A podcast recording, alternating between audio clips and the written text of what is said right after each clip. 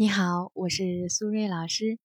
今天我们来聊一个很有意思的话题：如何打破墨菲定律。墨菲定律呀，指的是凡是可能出错的事，有很大的几率就一定会出错。所以呢，我觉得墨菲定律是一个悲观的概念。比如说，经常想着会分手的人，因为缺乏安全感，所以呢，总是询问对方是否爱自己，来安慰自己。然而，这个行为呢，实际上会给对方很大的压力，最终啊，可能会导致让伴侣更快的离开。所以，本来是担心会分手，最终啊，就变成了真的分手。所以，墨菲定律好像的确是带着一点宿命论的色彩，有的时候它甚至像魔咒一般，让人啊深感无能为力。那到底怎么才能打破墨菲定律呢？这里我们要先讲到一个动机心理学的内容，关于认可的需求。认可需求高的人呢，会非常在乎别人对自己的评价和反馈，渴望得到认可和赞美。当然，这是一种很正常的心理需求。但是问题在于，大多数的人只有渴望，却没有去把目标和梦想落地的执行能力。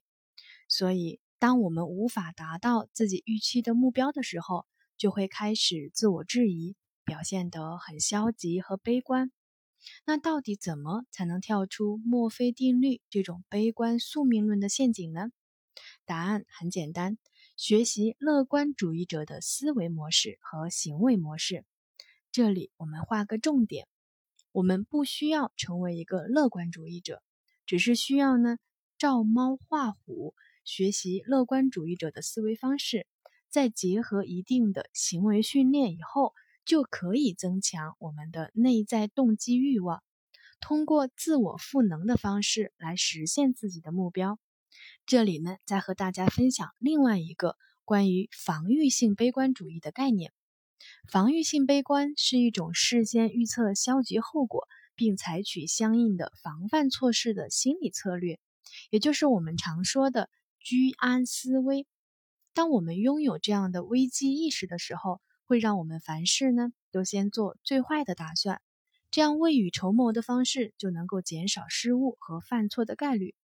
所以，防御性悲观主义不会期待最好的结果，而是做最坏的打算，并且呢想象所有的事情都会出错，但是因为预料到不好的事情即将发生，就可以采取措施来避免它。其实，悲观主义和防御性悲观主义本质的差别就在于我们是否有深入思考问题的能力。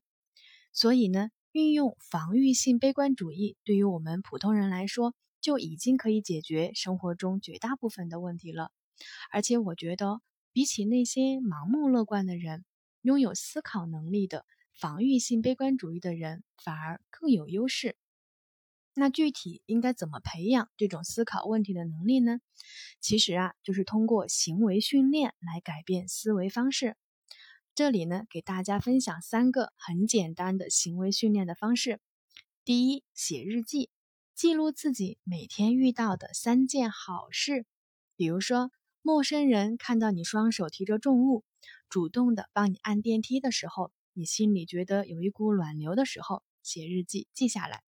第二，清晰自己的目标。我们每个人都有自己内心渴望的东西，比如社会地位。如果你想实现更高的社会地位，需要什么支撑呢？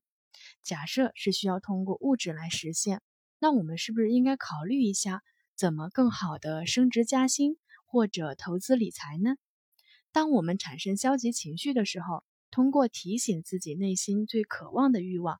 就可以让自己迅速冷静下来，把关注点重新放在怎么做有利于实现你的目标这件事上。